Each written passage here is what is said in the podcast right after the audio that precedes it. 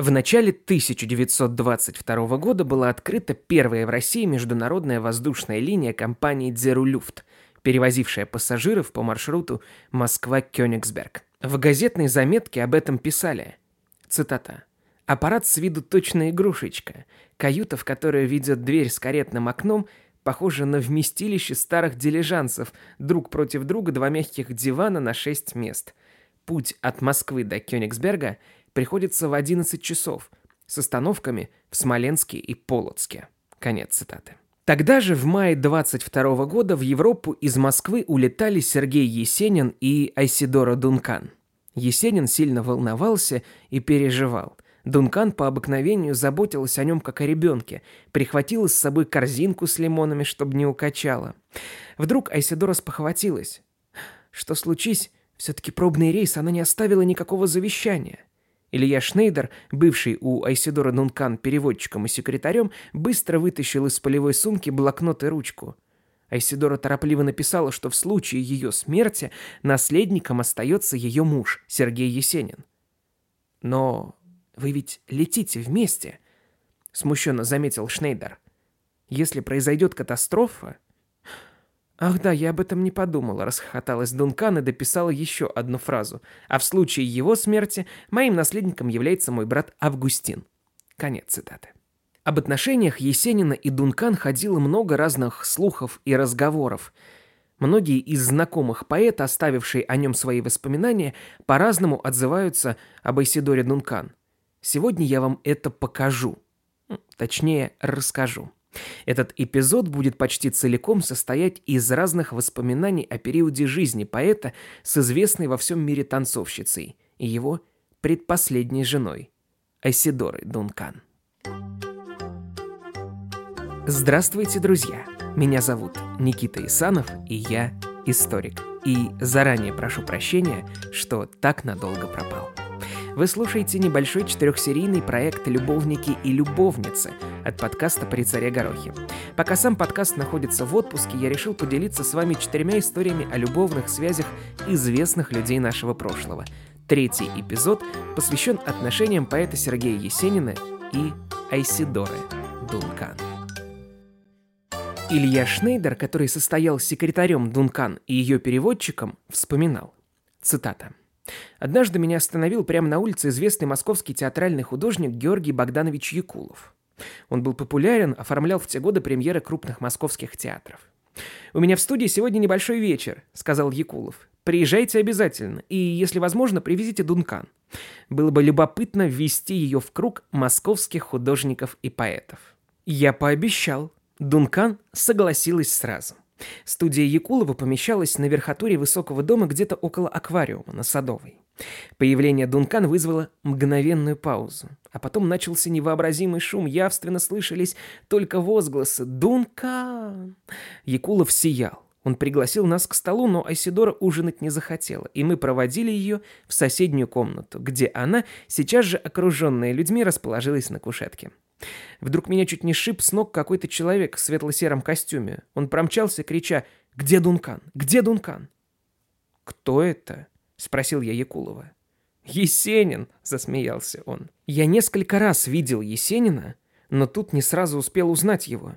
Немного позже мы с Якуловым подошли к Исидоре, она полулежала на софе, Есенин стоял возле нее на коленях. Она гладила его по волосам, скандируя по-русски. «Золотая голова!» Трудно было поверить, что это первая их встреча. Казалось, они знают друг друга давным-давно, так непосредственно вели они себя в тот вечер. Рост он был небольшого, при всем изяществе фигура плотная. Запоминались глаза синие и как будто смущающиеся. Ничего резкого, ни в чертах лица, ни в выражении глаз. Есенин, стоя на коленях и, обращаясь к нам, объяснял. «Мне сказали Дункан в Эрмитаже, я полетел туда». Айсидора вновь погрузила руку в золото его волос. Так они проговорили весь вечер на разных языках, буквально. От себя добавлю, что Есенин не владел ни одним из иностранных языков, а Дункан почти не говорил по-русски. Но, кажется, они вполне понимали друг друга.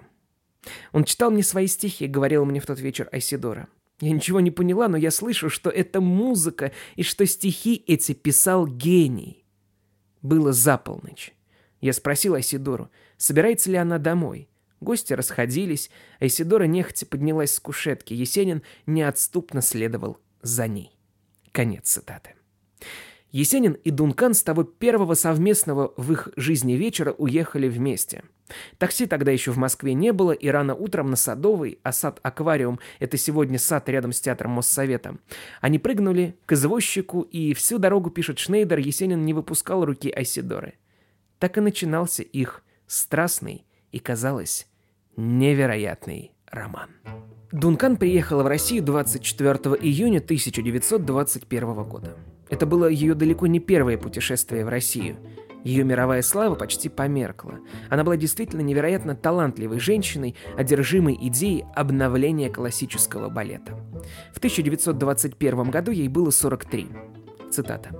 «Оказавшись к весне того года буквально в мертвой точке, ощущая свою ненужность, пережив трагическую гибель детей, брошенная всеми знаменитыми мужьями и последним любовником, Дункан сходила с ума от одиночества и находилась, как можно судить по ее воспоминаниям, на грани самоубийства.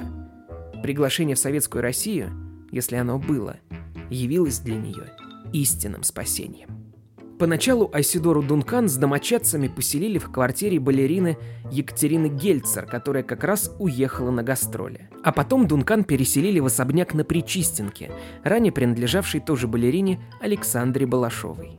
В итоге дом этот отдали под танцевальную школу Айсидора Дункан, и там же было несколько комнат, где она и жила. Есенин ко встрече с Дункан был, как пишут, своеобразно подготовлен. Услышав о приезде Дункан, он по свидетельствам очевидцев жаждал с ней личной встречи. Совсем незадолго до этого Есенин развелся со своей второй женой Зинаидой Райх. Есенин, как пишут его биографы, перенес этот развод крайне болезненно. И здесь на горизонте у молодого поэта появляется загадочная иностранка, не понимавшая ни слова по-русски, но казалось блестяще понимавшая Есенина – Эйсидора Дункан. Один из ближайших друзей Есенина, поэт Владимир Чернявский, писал – Цитата. Ему хотелось защитить ее от всякой иронии. В его голосе звучало и восхищение, нечто похожее на жалость. Его еще очень трогала эта любовь и особенно ее чувствительный корень. Поразившее Дункан сходство его с ее маленьким погибшим сыном. Ты не говори, она не старая. Она красивая, прекрасная женщина, но вся седая, под краской. Вот как снег – знаешь, она настоящая русская женщина. Более русская, чем все там. У нее душа наша. Она меня хорошо понимала. Конец цитаты. Роман молодого поэта и Дункан развивался быстро. Вскоре он уехал из дома в Богословском переулке, ныне это Петровский переулок, где занимал вместе с другом Мариенгофом две комнаты и переехал в особняк Дункан на Причистенке. Искусствовед Михаил Бабенчиков вспоминал. Поднявшись по широкой мраморной лестнице и отворив массивную дверь, я очутился в просторном холодном вестибюле. Есенин вышел ко мне, кутаясь в какой-то пестрый халат. Меня поразил его болезненно испитое лицо, припухшие веки, глаз, хриплый голос, которым он спросил «Чудно?» И тут же прибавил «Пойдем, я тебя сейчас еще не так удивлю». Сказав это, Есенин ввел меня в комнату, огромную, как зал. Посередине ее стоял письменный стол, а на нем среди книг, рукописей и портретов Дункан высилась деревянная голова самого Есенина работы Коненкова. Рядом со столом помещалась покрытая ковром тахта. Все это было в полном беспорядке точно после какого-то разгрома. Есенин, видя мое невольное замешательство, еще больше возликовал. «Садись, видишь, как живу! По-царски!» А там, он указал на дверь, Дункан прихорашивается. Скоро выйдет. Вошла Дункан. Я ее видел раньше очень давно и только издали на эстраде во время ее гастролей в Петербурге. Сейчас передо мной стояла довольно уже пожилая женщина, пытавшаяся, увы, без особого успеха, все еще выглядеть молодой. Одета она была во что-то прозрачное, переливавшееся, как и халат Есенина, всеми цветами радуги, и при малейшем движении обнажавшее ее вялое от возраста дряблое тело, почему-то напомнившее мне мясистость склизкой медузы. Глаза Айсидоры круглые, как у куклы, были сильно подведены, а лицо ярко раскрашено, и вся она выглядела такой же искусственной и нелепой, как нелепо была и крикливо обставленная комната, скорее походившая на номер гостиницы, чем на жилище поэта. Конец цитаты. Исследователи жизни Сергея Есенина полагают, что для него самого встреча с Дункан имела необходимость не столько в женской, сколько в материнской ласке, так не хватавшей ему в детстве. Теперь на Причистенке у Дункана Есенина всегда было шумно и весело. Дункан, напомню, знавшая по-русски всего несколько несвязанных между собой фраз, легко перескакивала в компании с английского на французский и обратно. Вспоминали. Поворачиваясь к Есенину, начинал очередной монолог, обращенный персонально к неподвижно сидящему, опустившему голову поэту. «Люблю тебя, ангел, черт!» Если в разговоре возникала пауза, она вскакивала и включала патефон или мчалась к роялю. Конец цитаты. Дункан, или как в шутку называл ее Есенин, Дунька, действительно не выносила тишины. Она всегда стремилась ее заполнить. Поэт Сергей Городецкий писал, цитата, «По всем моим позднейшим впечатлениям это была глубокая взаимная любовь. Конечно, Есенин был влюблен столько же в Дункан, сколько в ее славу, но влюблен был не меньше, чем вообще мог влюбляться. Женщины не играли в его жизни большой роли. Припоминаю еще одно посещение Айсидора Есенина при мне, когда он был болен. Она приехала в платке, встревоженная со свертком еды и апельсином. Обмотала Есенина красным своим платком, я его так и зарисовал. Он назвал этот рисунок «В Дунькином платке». В эту домашнюю будничную встречу их любовь как-то особенно стала мне ясна. Конец цитаты.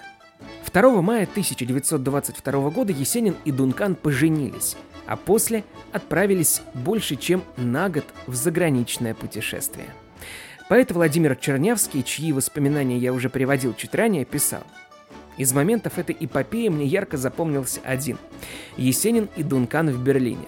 Айсидора задумывает большую поездку по Греции, выписывает учениц своей школы, находившейся в то время, как кажется, в Брюсселе.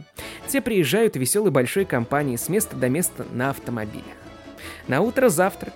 За столом Сергей пытается поговорить с одной из хорошеньких учениц. Легонький флирт. Эсидора, заметив это, встает вся красная и объявляет повелительно. «В Афины не едем! Все в автомобиле, едете назад!» Так Сергей и не побывал в Греции. Конец цитаты. Сцены ревности утомляли Есенина. Кто-то из современников пишет, цитата, «Несмотря на сумасбродные выходки и поэтическую душу, Айсидора была созданием среднего духовного достатка, падкой на все наружно сентиментальное. Под влиянием момента она способна была на все». И также добавляет, якобы произнесенные Есениным слова. «Каюсь, сделал этот неосторожный шаг, превратив мечту в действительность.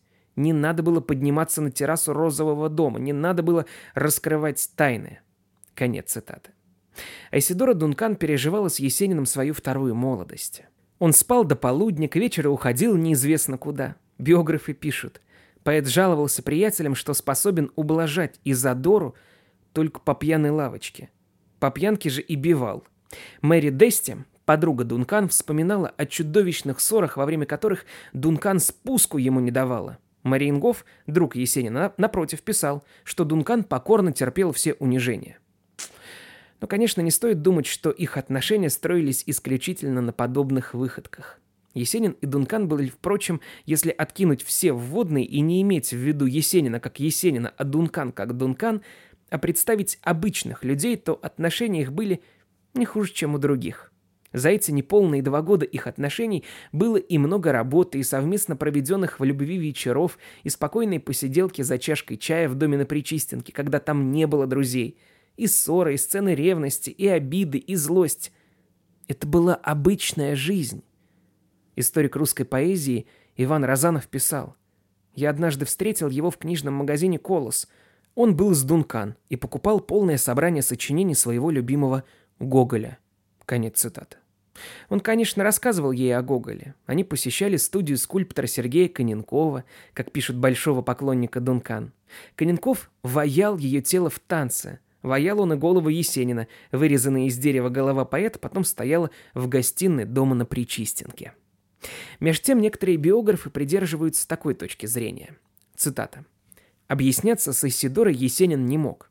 К английскому языку испытывал подлинно физическое отвращение еще до заграничной поездки. Поговорить по душам? О чем? Каким образом? От ее ласк временами становилось тошно. Тогда он сбегал. Ночевал у друзей, проходил день, два, три, в конце концов возвращался на Причистенку. На Богословском жили Мариенгоф и его жена, молоденькая актриса Таировского театра Анна Никритина. Другого дома у Есенина не было, а расстаться с Исидорой он все же не мог. Цитата. «Любит меня. Чудная какая-то. Добрая, славная. Да все у нее как-то не по-русски». Конец цитаты. Сплетни о том, что женился на богатой старухе, он слушал, стиснув зубы. Как-то Айсидор и Сергей Есенин слушали частушки в театрально-литературном кабаре «Не рыдай». Есенин смеялся, аплодировал, что-то возбужденно хвалил Изадоре, и вдруг со сцены понеслось. «Не судить слишком строго, наш Есенин не таков. Айсидур в Европе много, мало айсидураков». Написали, что Есенин в гневе выбежал из зала, а за ним поспешила и Дункан. Два творческих, два экспрессивных, в то же время совершенно меланхоличных человека, которые глубоко чувствовали, глубоко думали, глубоко проникались. Цитата. «Они то вспыхивали от любви, то неистово раздражались, то погружались в полное слияние, то сталкивались с абсолютной несовместимостью». Дункан написала на высоком зеркале в своей спальне «Я люблю Есенин». Он быстро ответил, а я нет. Прошли недели, и уже перед тем, как покинуть особняк Балашова и уехать за границу, поэт написал на зеркале тем же карандашиком «Я люблю Айсидору». Конец цитат. Современный французский биограф Дункан Марис Левер писал «Частная жизнь Айсидоры и Сергея в Берлине немногим отличается от той, которая была в Москве. Насилие, нежность, любовь, ненависть, объятия, слезы, побои, раскаяние. Осознают ли они сами, что делают? Благодаря алкоголю они живут вне правил и норм. Избегают друг друга, ищут друг друга, сталкиваются друг с другом, как два дрейфующих плота. Сергей всегда выходит победителем из их жестких стычек лишь потому, что он чувствует себя беспредельно любимым и не боится мести со стороны своей жены.